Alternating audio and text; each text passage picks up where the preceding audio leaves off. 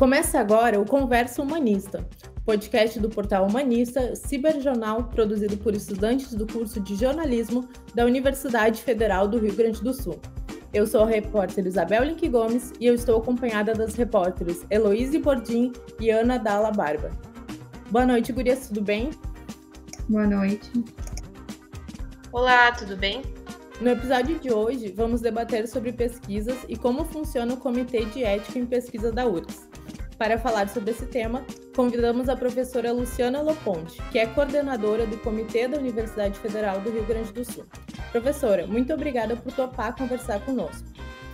Boa noite, obrigada pelo convite. Bom, nessa semana, o portal Humanista, que é feito por alunos de jornalismo da Faculdade de Biblioteconomia e Comunicação da URGS, uh, divulgou uma matéria chamada Explica Humanista, para explicar um pouquinho mais sobre como funciona o, a ética em pesquisa no Brasil. Mais precisamente, como funciona a comissão e os comitês de ética que fazem esse, essa regulamentação da ética na pesquisa. Professora, uh, você pode nos explicar melhor qual a relação entre o CONEP e o CEP, mais precisamente explicando o que é o CONEP e o CEP? Então, uh, é a CONEP, é a Comissão Nacional de Ética em Pesquisa, né? A CONEP e os CEPs, eles fazem parte do sistema CEP-CONEP, né? É um sistema integrado. A Comissão Nacional de Ética em Pesquisa, ela está vinculada ao Conselho Nacional de Saúde e ela regula a, a ética em pesquisa com seres humanos no Brasil. Os CEPs, os comitês de ética em pesquisa, eles estão localizados em várias instituições no Brasil, algumas ligadas a hospitais, algumas ligadas a, a, a secretarias de saúde uh, e universidades, que é o caso nosso. Então, esse sistema todo, ele é regulado por algumas uh, resoluções, e a CONEP, ela fiscaliza, administra né, e acredita os CEPs. Para ser criado um CEP, é, é, preciso vários procedimentos e a CONEP que faz essa regulação. Então, o nosso CEP, ele foi criado em 1997, ele é um CEP uh, bem antigo, uh, e ele está vinculado a uma universidade. Diferente, nós temos aqui também o, o Comitê de Ética do hospital de clínicas, que está vinculado a um hospital.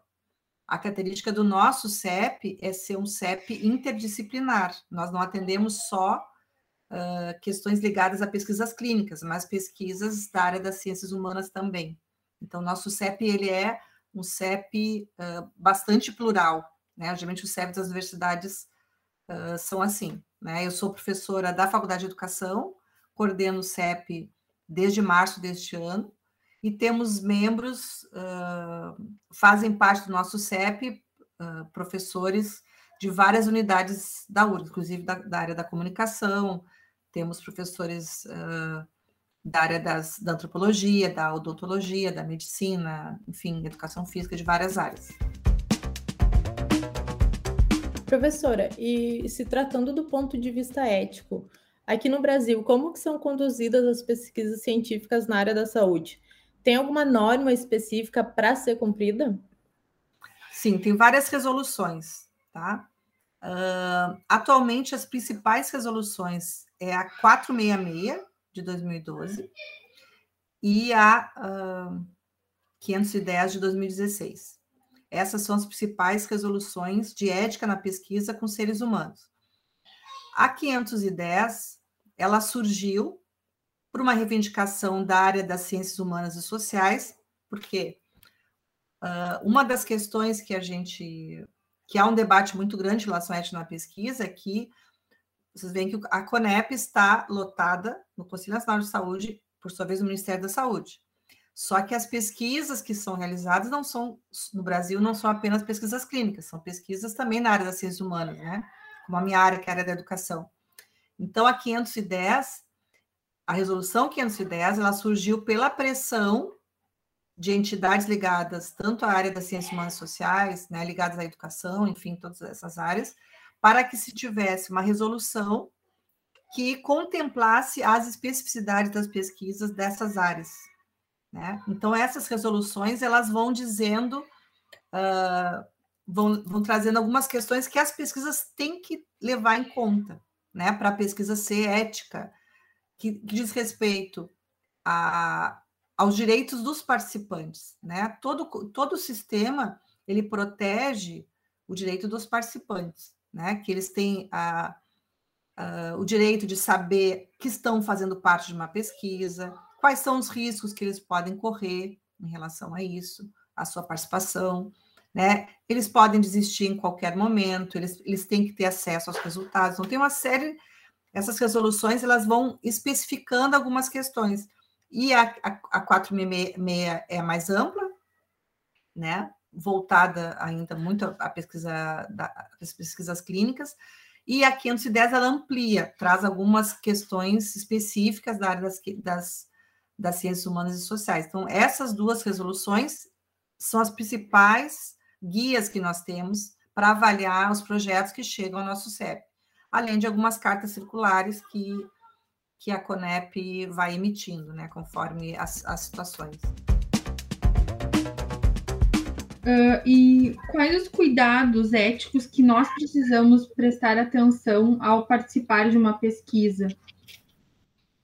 Eu vou, assim, eu vou ler uma definição, tá? Que está no site da Conep, que ela diz, uh, acho que é bem importante, assim, acho que ela, ela resume um pouco. Isso está no site da Conep, tá? Para ser ética, a pesquisa precisa respeitar o participante da pesquisa em sua dignidade e autonomia, reconhecendo sua vulnerabilidade, assegurando sua vontade de contribuir e permanecer ou não na pesquisa, por intermédio da manifestação expressa, livre e esclarecida. Ponderar entre riscos e benefícios, tanto conhecidos como potenciais, individuais ou coletivos, comprometendo-se com o máximo de benefícios e o mínimo de danos e riscos. Então, o pesquisador tem que se comprometer, né, que a participação de alguém numa, na sua pesquisa vai ter o máximo de benefício e o mínimo de danos e riscos.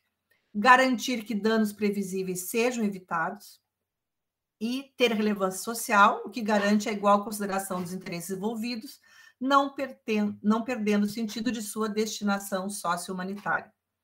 Então, isso resume um pouco uh, do que as resoluções dizem, né? que é o respeito ao participante, que é como a minha pesquisa, a pesquisa que eu estou desenvolvendo, respeita os direitos das pessoas que vão participar. Então, sobre esses recentes episódios, por exemplo, né, depois a gente pode falar um pouco mais, é, a gente vê que é uma.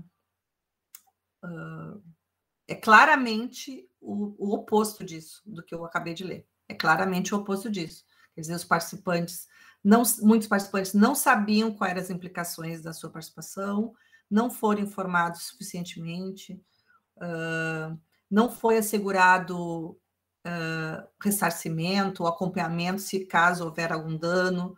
Então, é, um pouco dessas, de, desses episódios revelam claramente o oposto disso, que é um, são princípios básicos da ética e pesquisa com seres humanos. E até é importante destacar que uh, o CONEP criou uma cartilha dos direitos dos participantes de pesquisa, né, que fica disponível no site da CONEP, que quem tem é, esse interesse, quem tem a curiosidade, ou mesmo quem vai participar de uma pesquisa, pode ter acesso, e lá está bem completinho, bem explicado, tudo que uma pessoa que vai participar de uma pesquisa clínica tem direito, né? E não só clínica, mas outros pontos para se prestar atenção também quando vai participar, por exemplo, de uma pesquisa das ciências humanas, como a professora citou. E até, professora, para puxar um pouquinho sobre esses casos mais recentes, para a gente poder falar disso, Uh, quais são os danos causados por uma pesquisa que foi colocada em prática, mas não foi aprovado, como no caso recentemente dos testes com a proxalutamida no Hospital da Brigada Militar aqui em Porto Alegre? É, uh, aquela, essa pesquisa, aliás, esse estudo, pretenso estudo, né, ele teve vários problemas, né? Então, assim, é, inclusive a reportagem do matinal, ela traz bem detalhadamente, né? Uma das questões, quer dizer, o nosso principal instrumento de avaliação, quando a gente avalia um projeto, é o termo de consentimento livre esclarecido, né? E se a gente analisa aquele termo, né, que foi divulgado uh, pela reportagem, a gente vê que tem vários problemas, né? É, um deles é, primeiro, dizer exatamente qual é a implicação do estudo, né? E quais são os riscos, ainda mais a gente. É, a avaliação dos benefícios e riscos é uma das etapas da nossa avaliação, independente do se o projeto é pesquisa clínica ou projeto da área das ciências humanas. Né? No caso de uma pesquisa da área das ciências humanas, os benefícios, os riscos são mínimos. Uma entrevista, por exemplo, eu estou dando uma entrevista. Se, se, essa nossa conversa fosse uma pesquisa, né? É, essa nossa entrevista ia gerar um risco mínimo. Eu posso ficar cansada, eu posso ficar uh, constrangida com alguma pergunta de vocês, mas é um risco mínimo e vocês vão fazer o possível para minimizar esse risco, né? Mas numa pesquisa clínica como essa, esse exemplo, haviam riscos que poderiam envolver, inclusive pela última reportagem, assim, a questão de uma contracepção, né, uma, uma questão de, eh, de uma gravidez que poderia prejudicar o feto, isso não foi informado, né? Então, esse é o direito que o participante tem de, ao participar de uma pesquisa, inclusive pelo, pelo teor da reportagem, as pessoas estavam ainda convalescentes da Covid, que elas nem tinham condições de uh, consentir de forma totalmente informada, né? Então, isso é grave, é muito grave. A pessoa tem que estar consciente do que está consentindo, né?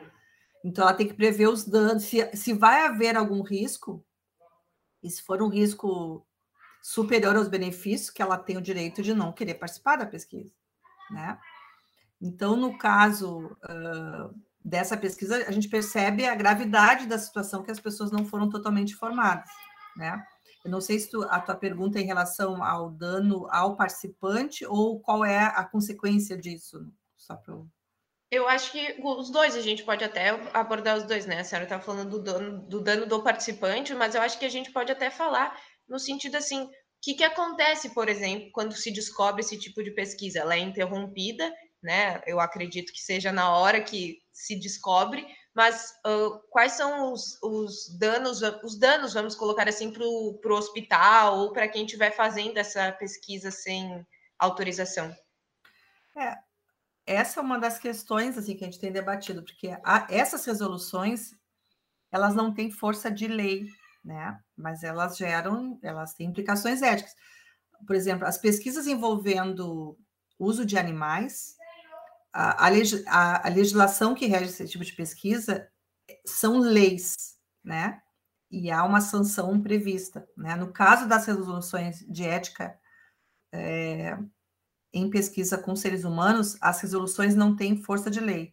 No entanto, essas situações podem gerar processo, como de fato já está havendo, até onde eu sei, denúncia no Ministério Público. Isso pode ter uma sanção maior, né? É, então, quer dizer, a gente entra numa discussão da ética, o que, que fere a ética, né? E como os pesquisadores se sentem em relação a estar ferindo alguns princípios éticos, né? É, essa é uma, uma discussão que a gente precisa fazer, né? Nesse caso específico, ela vai pode gerar um processo judicial, ela pode gerar uma denúncia no Ministério Público, pode gerar vários tipos de sanções, dependendo de como o processo vai seguir. A CONEP ela pode oferecer uma denúncia, né? Mas a CONEP não tem como, uh, não tem essa, não, é uma lei, né, que proíbe, o, mas ela está é, uma, é uma, uma, como uma fiscalização, né, uma regula, regulação desses princípios.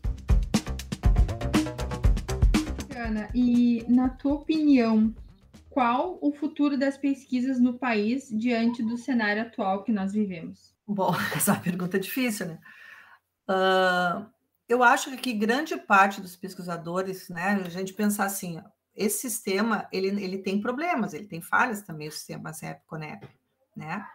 Muitos pesquisadores, talvez os pesquisadores das áreas clínicas, eles já estão mais acostumados a submeter projetos ao CEPS, né? E por isso a gente é, é, estranha esse tipo de procedimento ter acontecido, né? E justamente em, meio a uma pandemia, né? Porque os, os, os pesquisadores dessas áreas, eles já sabem como as coisas funcionam, enfim, tem vários comitês de ética nos hospitais, inclusive, assim, espanta que este hospital não tenha um comitê de ética próprio, né? Isso também a gente vê que tem um problema, né? Porque os, os hospitais já têm esse comitê de ética.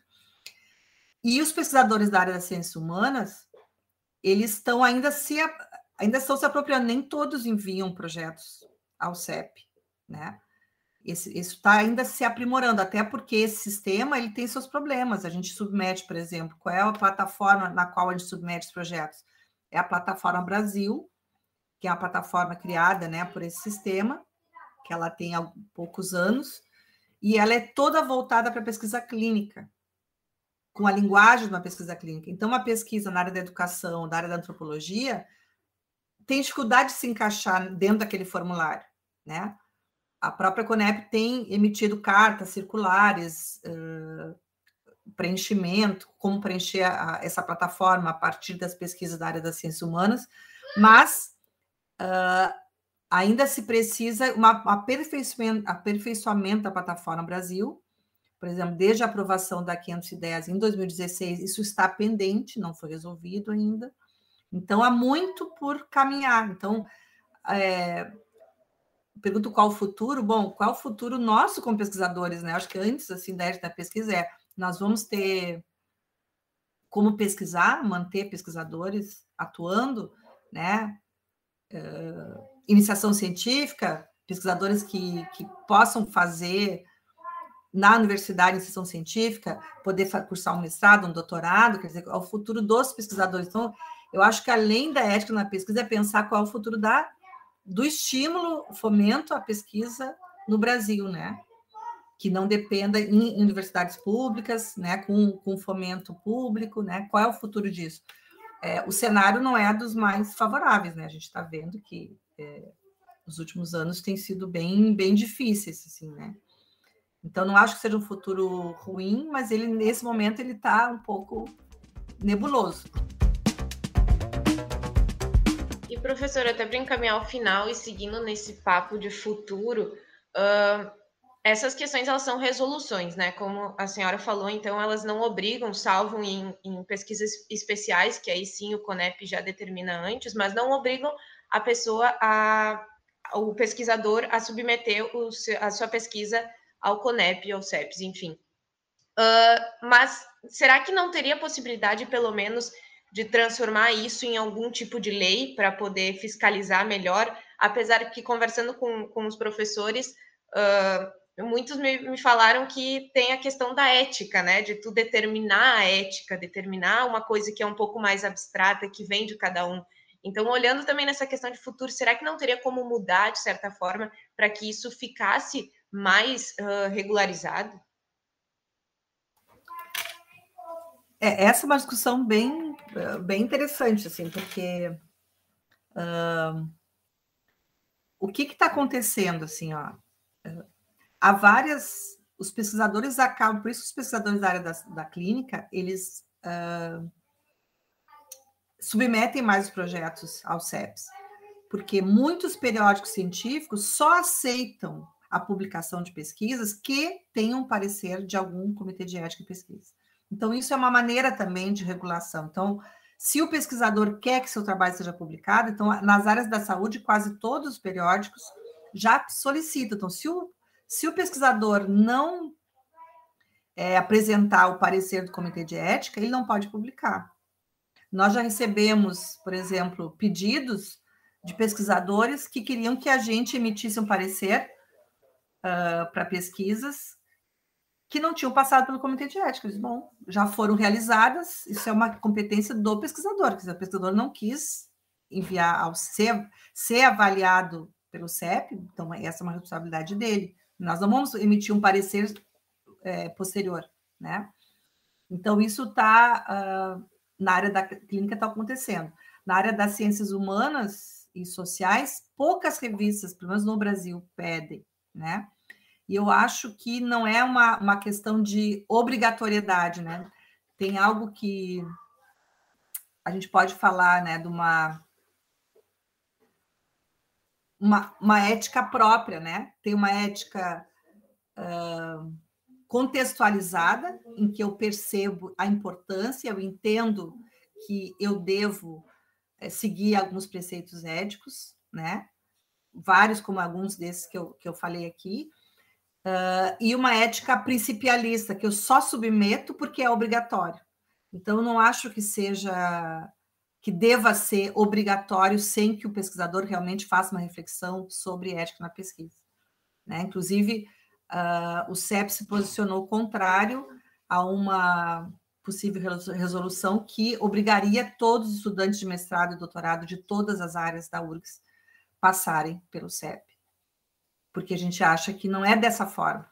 Né? A gente quer receber o projeto, quer avaliar, mas que o pesquisador entenda da importância. E eu acho que isso, uh, esses episódios que estão acontecendo só mostram a importância do CEP e de uma avaliação e de um respaldo que o CEP pode dar às pesquisas e, e aos participantes, especialmente. Né? Professora Luciana, muito obrigada pela participação no podcast. Com certeza foi uma reflexão muito oportuna, tanto para nós quanto para quem está nos ouvindo. Este, então, foi mais um episódio do Converso Humanista.